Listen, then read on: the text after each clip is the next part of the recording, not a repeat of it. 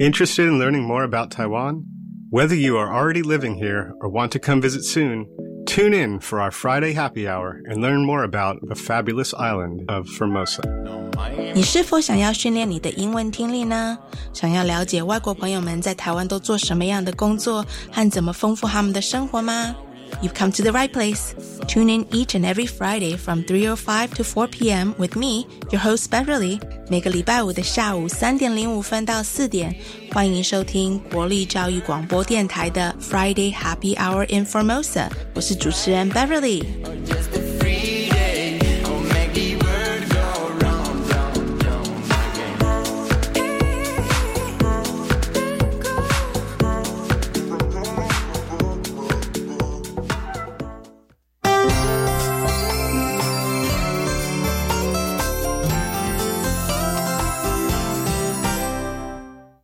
天 What's happening Taiwan 的单元，我们要介绍上个月在高雄刚结束的二零二二年台湾灯会。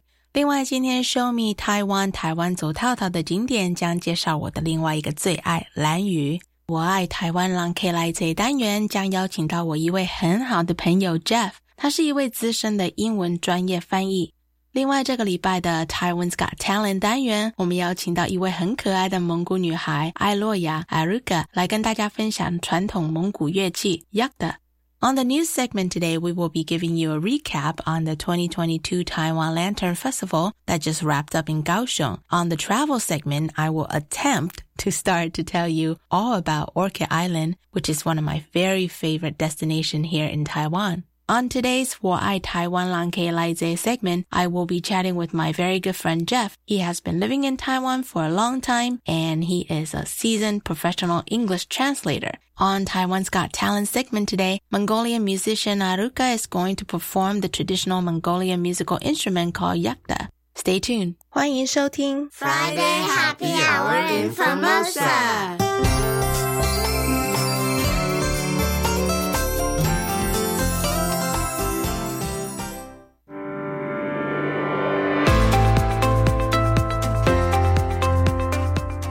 又到了 What's Happening Taiwan 这个单元，我们用英文以说新闻的方式，提供给外国朋友们了解台湾这一个礼拜的一些大事。This is our news segment of the show, What's Happening Taiwan, where each week we will feature one news story from Taiwan to introduce to our listeners. The 2022 Taiwan Lantern Festival just wrapped up here last week. It was over 20 years ago when this event was last held in the city of Kaohsiung. This year's event took place from February 15th through the 28th with an unusual international flair. The festival took place in the Love River Bay as well as the Wei Wu Ying Metropolitan Park next to the National Kaohsiung Center for the Arts, covering over 100 hectares with over 180 lantern displays as well as 200 events and performances which included circus, dance, drama, music performances, and art exhibitions. The old port area of the Love River Bay was the perfect backdrop to a stunning aerial light show which featured drones flying in formation against the night sky. Parts of this spectacular light show were especially designed to pay gratitude to those countries that helped Taiwan during the pandemic. For four nights, over 1,500 drones were launched into the beautiful night sky of Kaohsiung, performing a light show featuring 3D heart-shaped images of the flags of those countries who donated COVID vaccines to Taiwan, which included Czech Republic, Japan, Lithuania, Poland, Slovakia, and the US. Imagine an intricate digital fireworks show. That's what it feels like being there in person. My favorite part of the drone light show was at the end when Taiwan's very own badminton world champion hero Dai Ziying doing a slow motion smash shot. It's like reliving all the dramatic moments during the Tokyo Olympics last year all over again. I know the idea of a lantern festival might sound a little bit boring to some people. A stereotypical image of a lantern festival is usually an image of a temple or a street alley being filled with red paper lanterns.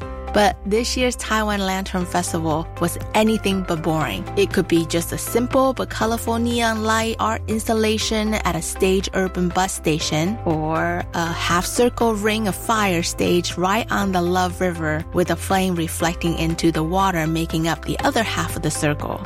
One of my favorite was that giant oversized bubble human floating above a grassy lawn. everywhere you walk, everywhere you look, you discover something new. I think it's so amazing to see how much the city of Kaohsiung has grown over the years. Whether it's the old military compound reconstructed to become Wei Ying, a world-class art center, or a once heavily polluted river turned into a beautiful serene waterfront bay, Aihe. The 2022 Taiwan Lantern Festival truly highlighted Kaohsiung's evolution of urban landscape development to both retain the links to the historical past as well as progressing to the current and ongoing future. 今天介绍了上个月结束的二零二二年台湾灯会。今年的活动在高雄爱河湾以及卫武营两个国家级的场地主办。除了跟外国朋友们分享了美不胜收的细腻动画无人机灯会展演和各式各样的艺术活动以及展览以外，我觉得透过这次的灯会，真的是让全世界看到这个城市的成长，让一个原本是新兵训练的军营和一个曾经因为工业发展而受到严重污染的河川，转变成今天这一种国际型 level 的活动场所，真的是很不简单。你们上个月有去看灯会了吗？其实我很喜欢从不一样的人的角度来看同一个东西，常常就会有非常不一样的感觉。所以我很欢迎大家在我们的脸书上面分享你们在灯会上照的美照。我觉得搞不好我们看的东西都不一样，而且我们大家都会有新的发现哦。好了，今天的新闻就介绍到这里。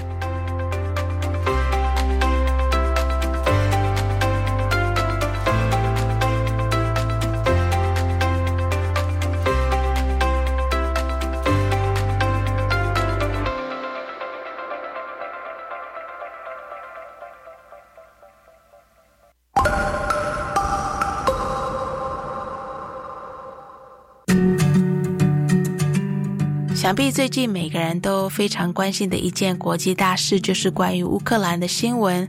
希望能够透过接下来要播放的这首由 Playing for Change 来自世界各地的音乐家和歌手一同改编演唱的 Marvin Gaye 经典 What's Going On，能够应景大家的心情，也能够传递正能量给所有在乌克兰的朋友们。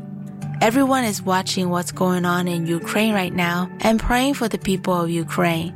Music has the power to break down boundaries and overcome distances between people, as war is never the answer.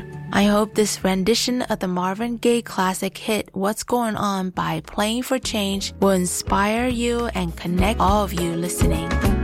Mother, mother, there's too many of you crying. Brother, brother, brother. There's far too many of you dying. You know we've got to find a way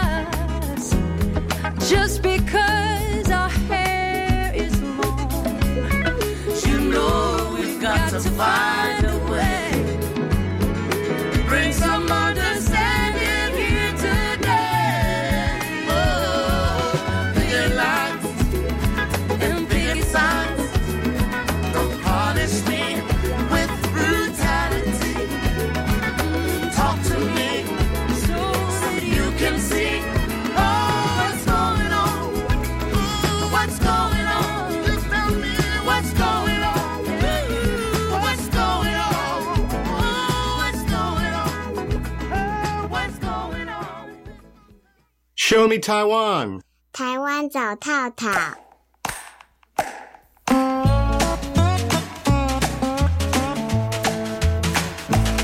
接下来这个单元是 Show me Taiwan 台湾走透透这个单元。我们会介绍一些台湾有特色的城市美景，让他们更容易认识台湾的风土民情。Show me Taiwan. This is the segment of the show where we introduce different places to visit in Taiwan as well as the history and the stories behind it all. Hopefully, we will be able to provide some insider travel tips for those of you that are new to Taiwan or want to visit Taiwan soon. 因为我从小住在台湾的中部，所以国内旅游的景点大部分我都只去过西岸的。三年前我刚搬回来台湾的时候，其实有很多小时候我都没有去过的地方，我都很想要去走走看看。 其中我最想要去的地方，也就是今天要介绍给大家的景点——兰屿。我真的超级推荐，若是你没有去过的话，一定要去一次，真的可以说是台湾最后一个 hidden gem。I remember when I first moved back to Taiwan three years ago. I wanted to visit all the outer islands, and Orchid Island or Lanyu was definitely on the top of my list. There was something very mysterious about Taiwan's southernmost island, which is the homeland to Taiwan's most unique indigenous group, the Yami, or the Tao people, Daozu, who are among Taiwan's remaining 2% Austronesian in a sea of Han Chinese. My Auntie May always talked about how Orchid Island is a must-see destination for Taiwan domestic travel, and I must say she was right. I was not disappointed at all when I finally had a chance to visit last May. Orchid Island is a 45 square meter volcanic island 76 kilometer off of the southeast coast of Taiwan. The indigenous Tao people on Orchid Island migrated here about 800 years ago from the Batanes archipelago, Badan Qundao, in the northern Philippines. Though the island first appeared on the surveying charts in the 17th century by Japanese sailors, it wasn't quote unquote discovered again until the Japanese occupation of Taiwan during the late 1800s. The Japanese government declared Orchid Island an off-limit ethnological research area, and it was not open to tourists until 1967. This is definitely a blessing because the relative isolation of the Orchid Island has definitely allowed the native people to better maintain their Austronesian tradition, language, and culture Orchid Island is famous for the annual flying fish season. It's held from March to September every year. When I visited last year, as the ferry was pulling closer to Orchid Island, I started seeing flocks of tiny silver torpedo-shaped fish jumping out of the water. They glide on the ocean water surface alongside the ferry boat, stretching their oversized wing-like pectoral fins. It looks as if they were flying. I caught myself peering out of the ferry window, smiling from ear to ear like the rest of the children on board. It felt so magical to see these adorable tiny little fishes fly even though they're really adorable looking. The flying fish is actually one of the main food sources for the Tao people on the island. Men would go out spear fishing and net fishing at dusk in their traditional boats called tatalas. The white tatalas are usually adorned with black and red Tao totem patterns, which tells the story of the tatala maker and his family. If you take the train to Taidong, you will notice a giant wooden canoe right at the entrance of the Taidong train station.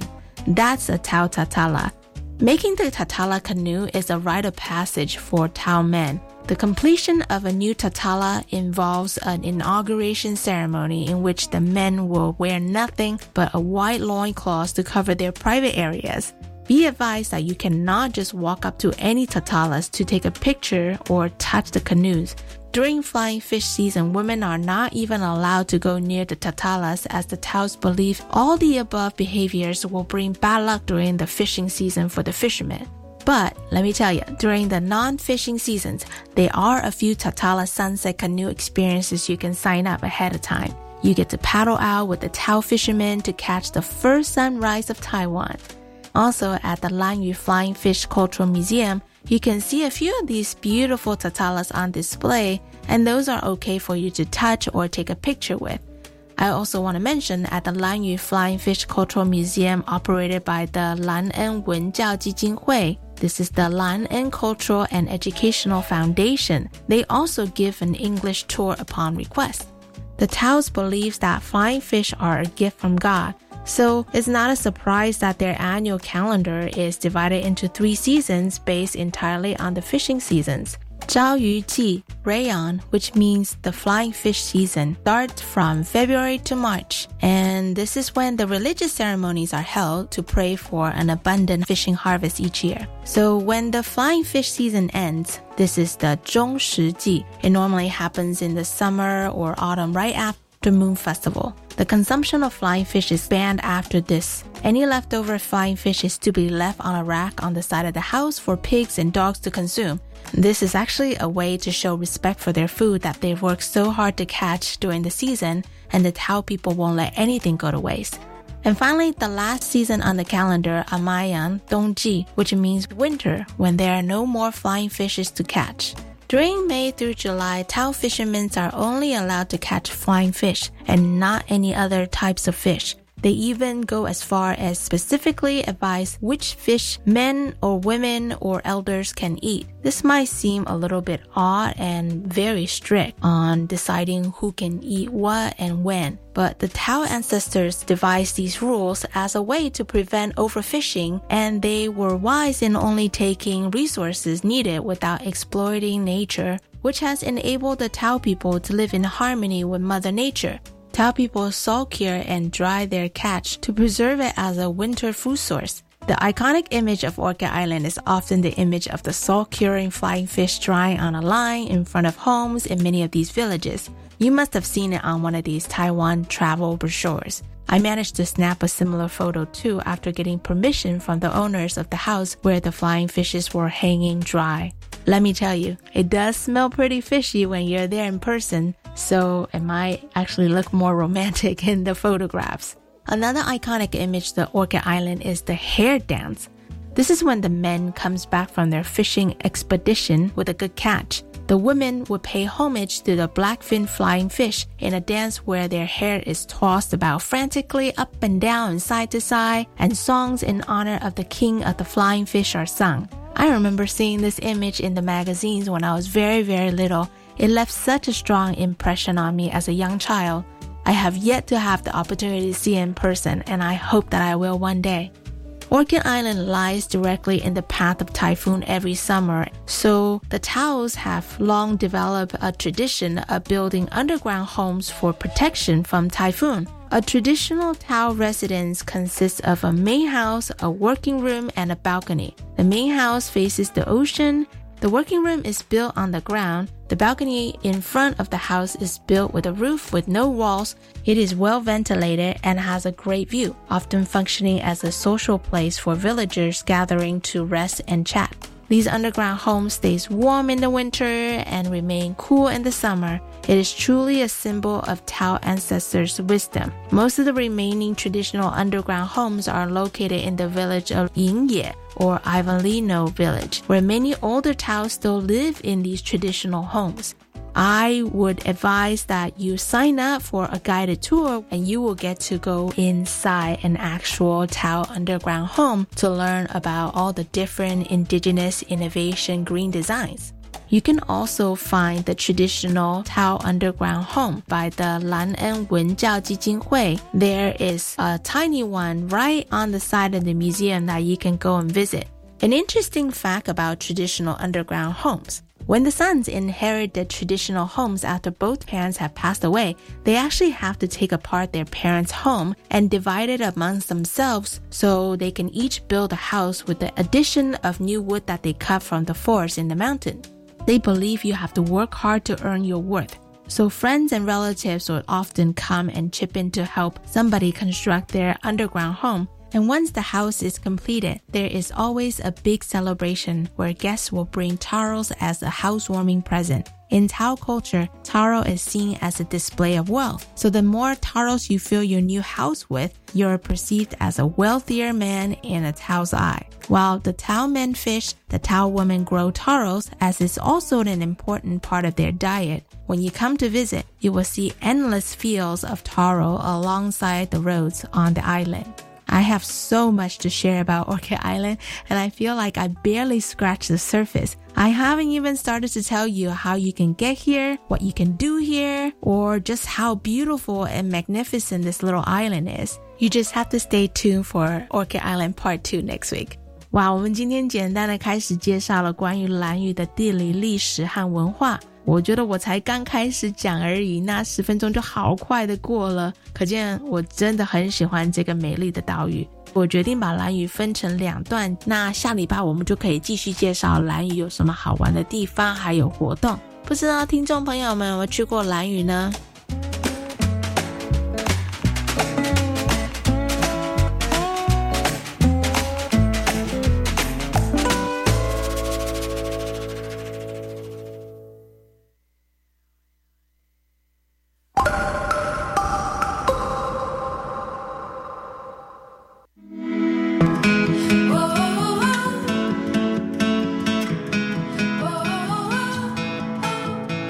节目里每个礼拜都会播放一首由住在台湾的外国朋友表演或者是创作的歌曲。等一下我要播放的这首歌曲非常有趣，其实是一首大家耳熟能详的国际巨星 Michael Jackson 的《Beat It》。但是等一下下个单元台湾 Got Talent 的来宾 Aruka 是用非常独特的蒙古乐器来演奏，他利用新元素，但是用古典的方式来诠释这首动感歌曲。我们先好好欣赏，等等再多跟他聊聊吧。We always play one song that's performed or written by foreigner musicians who are living in Taiwan. This next instrumental piece is performed by a young Mongolian musician, Ariuka. It's her rendition of the classic Michael Jackson hit, Beat It. Later on, we will get to chat with Ariuka on Taiwan's Got Talent.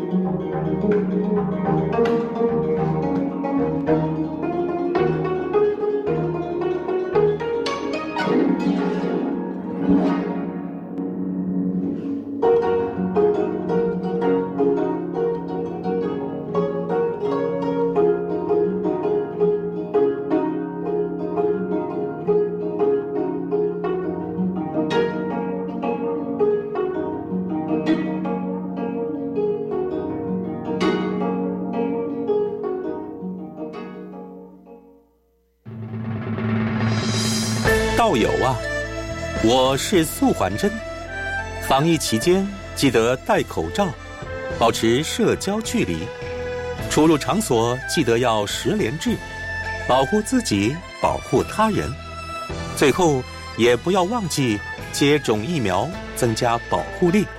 防疫人人有责，就从自己开始。有政府，请安心。以上广告由行政院与机关署提供。大嫂，听说大哥车祸，人还好吧？劳保补助的申请，我可以替你办。不用麻烦的啦，我上次去医院有认识一家专业的管理顾问公司，可以帮忙申请。哦，大嫂，那是劳农保黄牛，他们都是先假意帮忙申请，然后收取不合理的高额佣金哦。劳保局提醒您，劳保各项给付的请领手续简便，劳工朋友自己办理就可以了。有疑问可以直接打电话问劳保局，或到劳保局办事处查询哦。以上广告由劳动部劳工保险局提供。大家好，我是高雄分台的主持人 Beverly。Hi, this is Beverly, the host of Friday Happy Hour in Formosa. Wanted to wish National Education Radio a very special happy birthday. 生日快乐，NER！谢谢教育电台把美好与温暖带进所有听众的生活中。请记得每周下午三点零五分到四点收听 Friday Happy Hour in Formosa。 Happy birthday to you.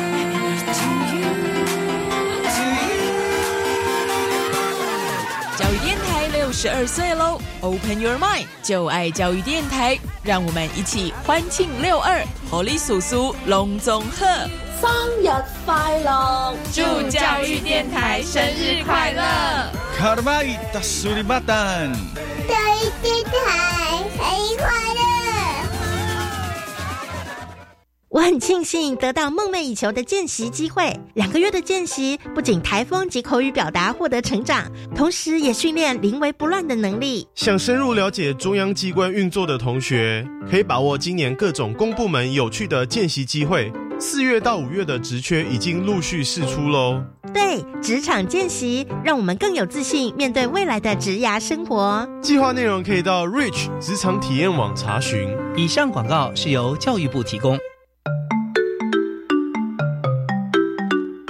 是教育广播电台高雄分台，我们的收听频率是高平地区 FM 一零一点七，恒春地区 FM 九九点三，澎湖地区 FM 九九点一，江南地区 FM 一零七点七。欢迎您收听教育电台所制播的优质节目。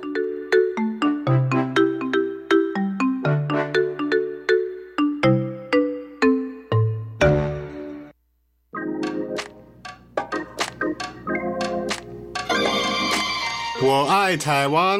让开来者，接下来这个礼拜的“我爱台湾狼 K 来 Z” 这个单元，我要邀请到我一位好朋友 Jeff Miller 来到我们节目。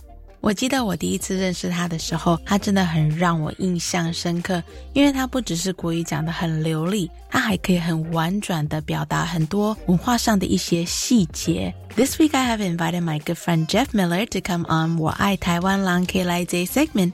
I remember the first time I met Jeff, and I was so impressed with his Mandarin. It's one thing to speak a language fluently without an accent, but I feel like Jeff speaks Mandarin with the heart of a Taiwanese person. Hi, Jeff. Welcome to our show. Hi, Beverly. nice, nice to be here.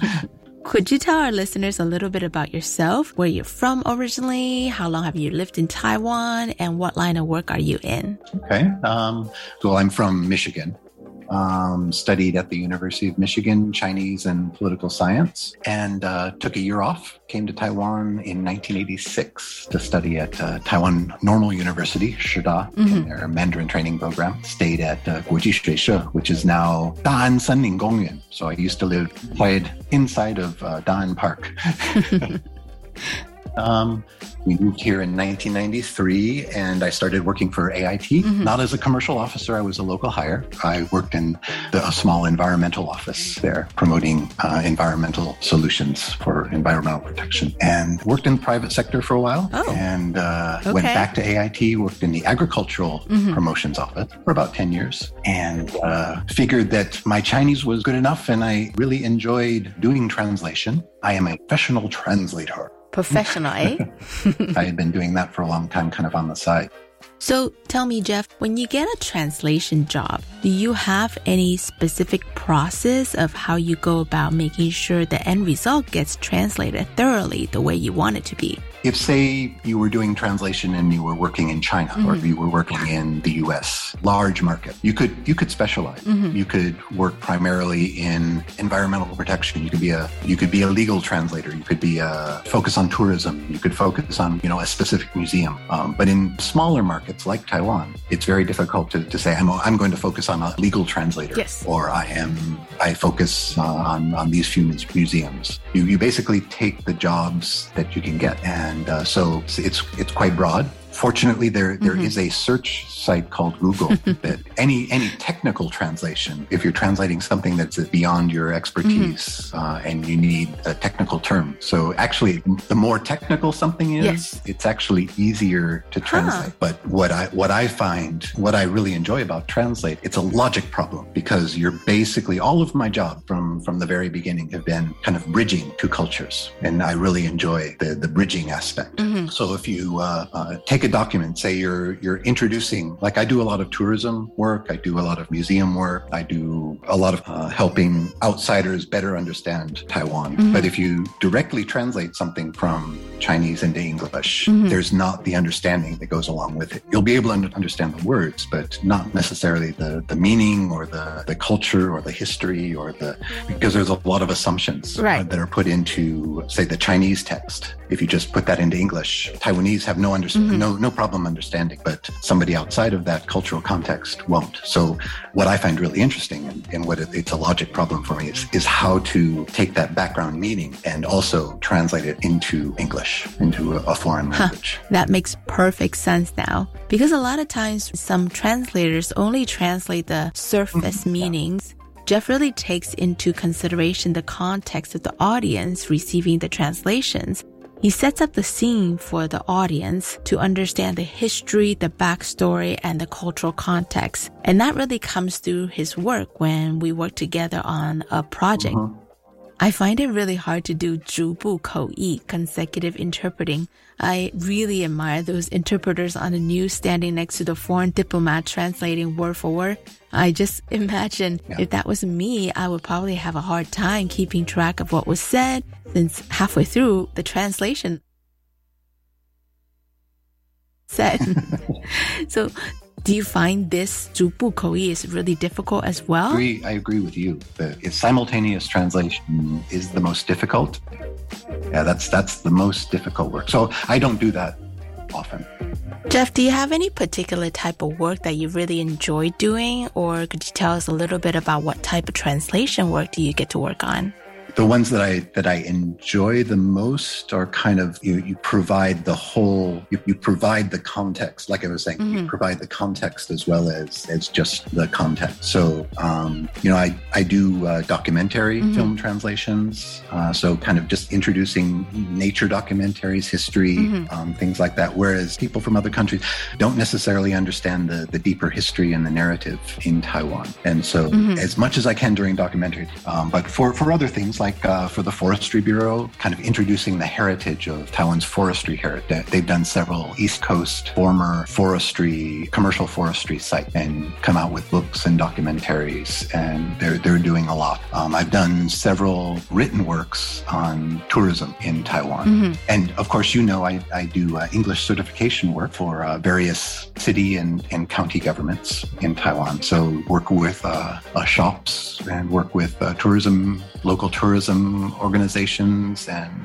Well, since I know Jeff pretty well, I can safely say that he truly loves Taiwan and Taiwanese culture. That's why he's able to really bring out the essence of the culture through his translation work. He fully understands what it's like to be both a Western mindset as well as a Taiwanese mindset. Mhm. Do you sometimes feel like you're more Taiwanese at heart since you've lived in Taiwan for so many years? Sure. Yeah, I I, I feel myself uh, more more uh, more comfortable living in Taiwan, of course.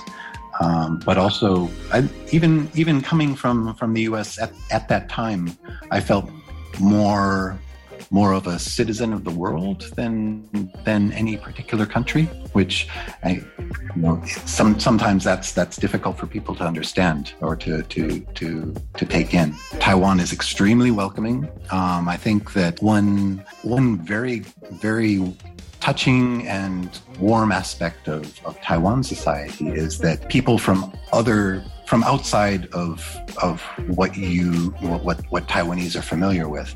Uh, if if you come in to, to Taiwan society, it's it's they're very curious about you know why why did how did you find yourself coming here? And and tell me tell me your story. And uh, it's uh, they know that it wasn't an easy thing getting here because Taiwan is is is is a small corner of the world, and so so they're very very Taiwanese are, have have always been very welcoming and and very curious and uh, very ex, very accepting of, of people from outside. Well, not everyone can just naturally pick up a new language quickly. I have been told that the fastest way to learn a language is to get a local boyfriend girlfriend that doesn't speak your language.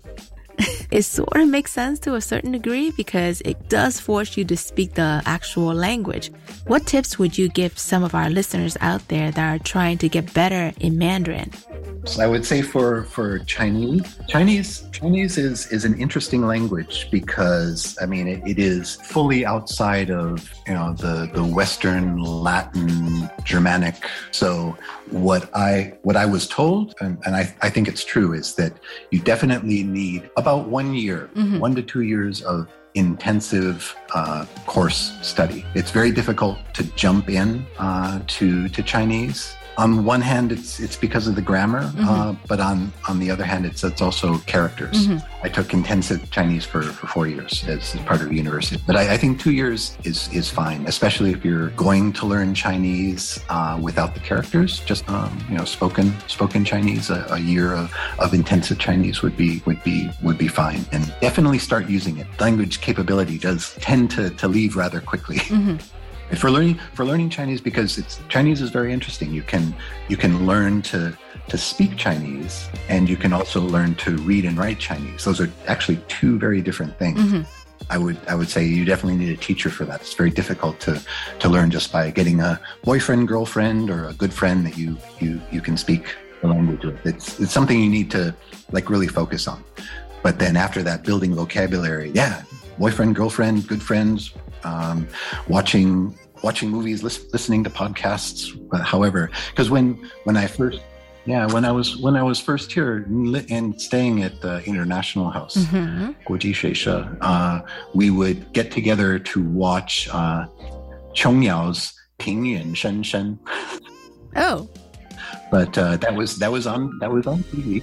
Oh yeah, that was that was that was on TV at the time, and and it was very simple dialogue. It was kind of a terrible story, but but it but they spoke very slowly, and they uh, the you know of course in, in Taiwan all the, the television shows all, all have the uh, zimu the the subs the subtitle. So anything that I didn't understand, I could write down really quickly, and then either, they, of course, there was no uh, there was no internet or Google at the time, so I would take it to class and ask the teacher or look it up in my dictionary, and then uh, just just try to use try to use that vocabulary that I that I learned. Jeff, do you speak any other Taiwanese dialects? Not really, because I, you know, Taiwan, uh, Taiwanese or Hakka or Amis, uh, all, all of these languages, you need the environment to, to be able to speak. Now, I, I find I found that that in Taiwan, because I do speak Mandarin, so people around me will naturally kind of converge on Mandarin when they want to s- when they want to converse, either you know, Mandarin or English, either either way. They they will tend to tend to avoid speaking in Taiwanese because they know I don't understand. Um, when my when my mother-in-law doesn't want me to understand what she's saying, so she will speak in Taiwanese. What if she's talking about how handsome you are and she just didn't want you to know about it? could You lived in Taiwan for so long, you probably got to travel to many different places. In your opinion, what are your top three must see places in Taiwan? The outside of uh, Taidong and the East Coast, I, I still think that's number one for for uh, for visitors and and for for quality of living. Um, I really really enjoy uh, Alishan and Yushan that area. It's it's beau- beautiful alpine scenery. Um, of course, I, I, I really have a, an appreciation for Taroko, for the for the gorge area, uh, Tianxiang, kind of in, in that area. It's just just gorgeous. Do you have any places that you would like to explore or visit next? Um, have not have not been to Jinmen and Matsu. I would like to, to visit them them at some point. Um, I really enjoy the Pescadores, uh, Penghu, and Green Island and and and Lanyu, Orchid Island are, are also favorite places to go to. That's all the time we have for today's segment. It's always so fun to talk to you, Jeff. I know it's been a while since we've seen each other. I want to thank Jeff for coming to our show. Thank you for sharing your expertise on language and learning. If you're looking into becoming a professional translator like Jeff, hopefully he has given you some really helpful tips today. Jeff 是我非常好的朋友，因为他的工作是专业的翻译，所以我今天特别请他来节目里面跟大家分享他对学习语言的一些心得和建议。不管你是正在学习英文或者是中文，我觉得这些建议都非常的有帮助。就是还是要多多认识你想要学习语言的文化，才可以真正了解到那个文化的精神所在。Thank you once again, Jeff. All right, thank you. 如果你喜欢我们的节目，然后身边有认识的外国朋友，你觉得可以来当这个单元的来宾的话，欢迎写信来帮我们推荐哦。If you're living in Taiwan and you're interested in becoming a guest on our show, feel free to message us on Facebook. We would love to have you on the show. Who knows? You could be listening to yourself on the radio next week. 喜欢我们的节目吗 ？You can show your support by pressing that like button on our Facebook page. 帮我们按个赞吧。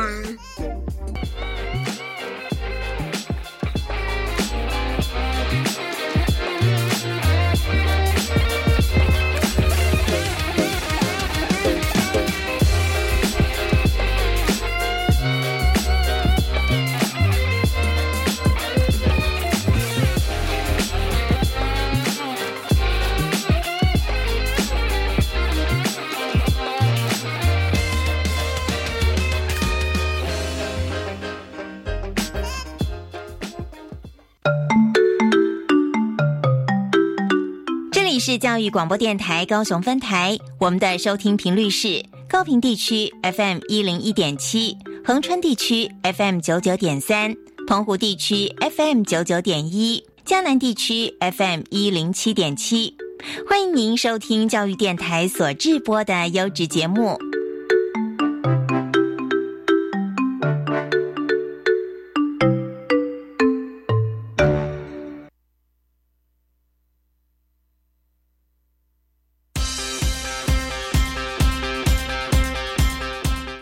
Taiwan's Got Talent. 赞。好，我们接下来这个单元叫做 Taiwan's Got Talent。我们每个礼拜会邀请一位外国朋友来表演一下他的才艺。Our next segment is called Taiwan's Got Talent, where we will feature one special guest each week to show us something that they do well.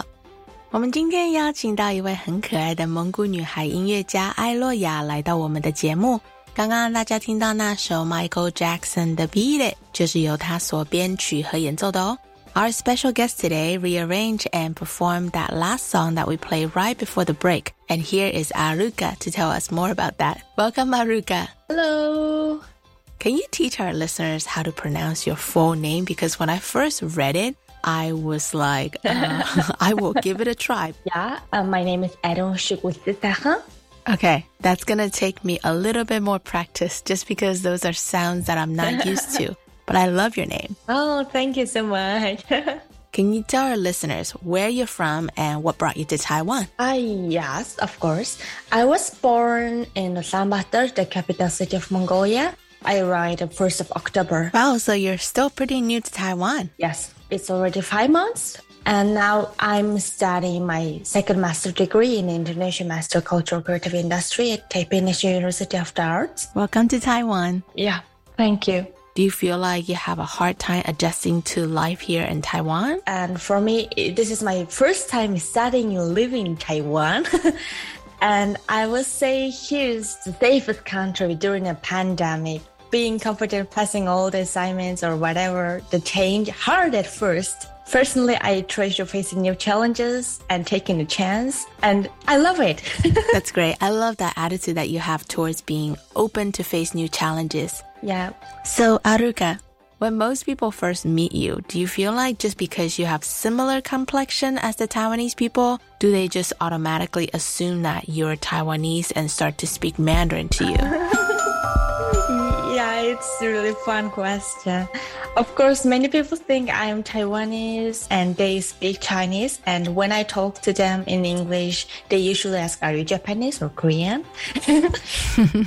I know the feeling. When I was living in the States, people often come up to me and say, Konnichiwa, Konnichiwa. And I'm like, I'm not Yes. Japanese. so Tell us before you came to this program at the Taipei National University of the Arts, 国立台北艺术大学, what did you used to do for a living? Uh, I worked as a musician at Mongolian Grand Theatre of National Arts, and also at the same time I studied my master degree performing arts. For 2020 to 2021, I taught class to share with people who were interested to learn yatga at Dorami Music School of Mongolia. And for musical career, I worked as a freelance artist and collaborated on projects during time. So can you tell our listeners, did you specialize in any particular instruments? Mm-hmm. So in Yatga, in Mongolia means uh, it's a harp, and it is an integral part of Mongolian culture. And this yatga shown here is a standard 21 string yatga, and the notes are tuned to pentatonic scale, and the range is about four octaves. We use eight fingers to play the yatga, four on the left hand and four on the right hand. I guess to most Taiwanese people, the yakta may look very similar to the traditional Chinese musical instrument of zither or guzheng. Oh ah, yeah, Can you explain what the difference is between those two? Absolutely. We call it the yatga or yatoka or yakka. But many Asian countries have similar instruments with different names. Examples Korean kayagum, Japanese koto, Vietnamese danchan, Chinese guzheng. Our main uh, distinguishing feature is that we play with our fingers without artificial finger picks. We use six different kind of yatgas: basa yatga, 21 string yatga, 13 string yatga, um, bass yatga, alta yatga, and aho yatga. Uh, due to the instrument industry, Mongolia has uh, many shortcomings in the production of musical instruments, especially yatga. Well, that would be nice if Mongolia would be able to produce their own yakta, especially when it's such an important traditional musical instrument, no? Yeah, I really hope so. So I would love for you to demonstrate what a yakta sounds like. Perhaps play a traditional Mongolian folk song for our listeners? Oh yeah, sure. Um, I want to share the one piece. It's called Durwang Earth for Mountain. This is a Mongolian song and it's arranged by Naram Batar. And Naram Batar is a Mongolian very first professional yatga musician. 好，让我们拭目以待。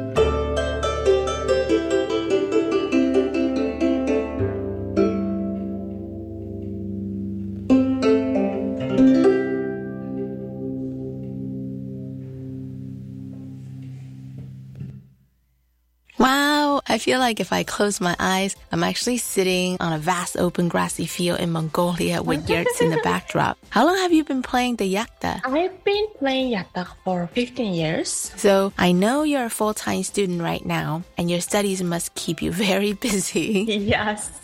but do you have any plans to pursue the musical stuff while you're here in Taiwan? Yeah, of course. Um, my music is half of my body, and I cannot live without my music. And I just really love my music, and I believe there will be some chance to pursue my music career, um, teaching or collaborating some international artists. Before we bid goodbye to Ariuka, do you think you can say something in Mongolian for our listeners? Because I think that's maybe a language we don't get to hear very often here in Taiwan. Oh, sure. Can I say three words in my mother language? Of course. The first one is love, and one is compassion, and last one is care.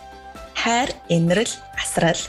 I love those words that you share with us. It really takes on a very special meaning with all that's going on in the world right now. Thank you, Ariuka, for sharing those kind words with us. Thank you. I'm afraid that's all the time that we have today. Thank you, Ariuka, for coming to our show. Oh, thank you so much. It's been such a pleasure chatting with you. I will put her info on NER's official website as well as our Facebook and Instagram. You have to see one of her musical performances with her dressed up in her traditional Mongolian costumes. I think you guys call it a deel, right? Yes. It's such an inspiration to see someone so young who is so in tune with her own culture, but I also love how she's able to incorporate outside influences into her music. Thank you. 今天真的要谢谢 Ariuka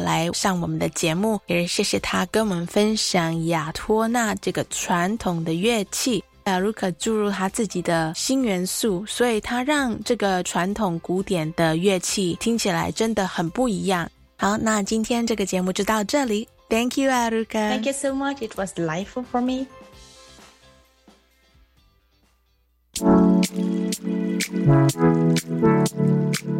又到了节目的尾声，今天要谢谢节目让我有机会跟我的好朋友 Jeff 聊天。另外，我也很高兴，我终于认识到我第一个蒙古的朋友 Aruga 谢谢他带来的 Yak 的演奏。若是你想跟我们分享今天介绍的二零二二年台湾灯会的照片的话，欢迎在我们的脸书上面分享。另外，下个礼拜我将会继续介绍蓝雨 Part Two。That's all the time we have this week. Even if you didn't get a chance to go to the 2022 Lantern Festival last month, you should definitely check out the Drone Light Show on YouTube. I also started to introduce my favorite outer island of Taiwan, Orchid Island. Next week, I'll have more to share about this little hidden gem. A special shout out to both my guests today. I haven't seen Jeff in a while, and it was so good to catch up with him. And I'm so happy I finally got to meet my first Mongolian friend, Ariuka. We hope that you will join us at the same time next Friday from 3.05 p.m. to 4 p.m. Till then, enjoy the rest of your day and have an awesome weekend ahead. 希望大家能够有个美好的周末。下礼拜五同一时间，下午三点零五分到四点，请继续收听 Friday Happy Hour in Formosa。 This is your host Beverly signing off. 再会，下礼拜见。 See you next week.